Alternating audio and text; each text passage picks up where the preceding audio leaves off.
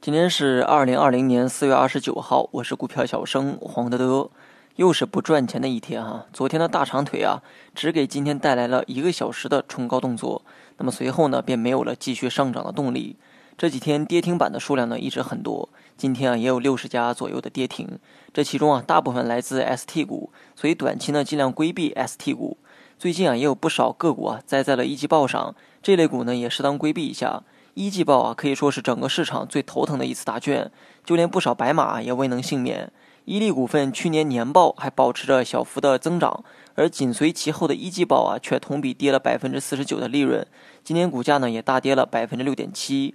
受疫情影响，除了部分行业之外，大部分公司的一季报啊都会很难看。但我相信，只要疫情不再反弹，到了二三季度，白马股的业绩呢也会慢慢的重回正轨，那么股价自然也会慢慢的回暖。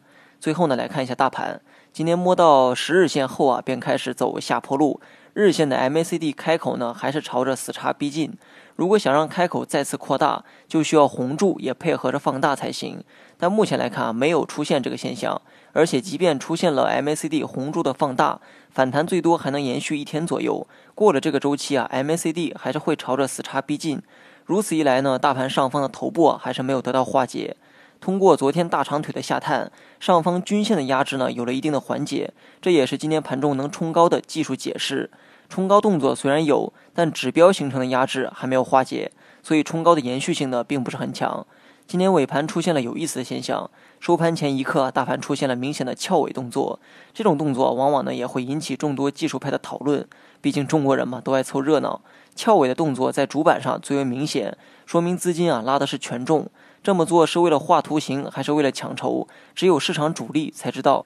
但可以肯定的是，假如这真的是在尾盘抢筹，那最多能解释资金呢可能会保权重股。至于数量众多的中小票会如何，就不好说了。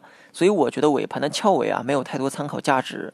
大盘目前的位置啊，怕涨不怕跌，跌了就有机会，涨的话反倒要看看是以什么形式涨上去的。像今天这种形式的上涨，没有任何操作意义。今天呢，我就不做任何走势上的预判了。看了一下成交量，昨天呢是明显的放量，而今天和前天呢是明显的缩量，所以我估计大盘啊很快又要变盘了。至于向上还是向下变盘，我不会去猜。即便我内心有倾向性，也不会为此而操作。只能说，相比朝上，我更期盼朝下变盘吧。好了，以上全部内容，下期同一时间再见。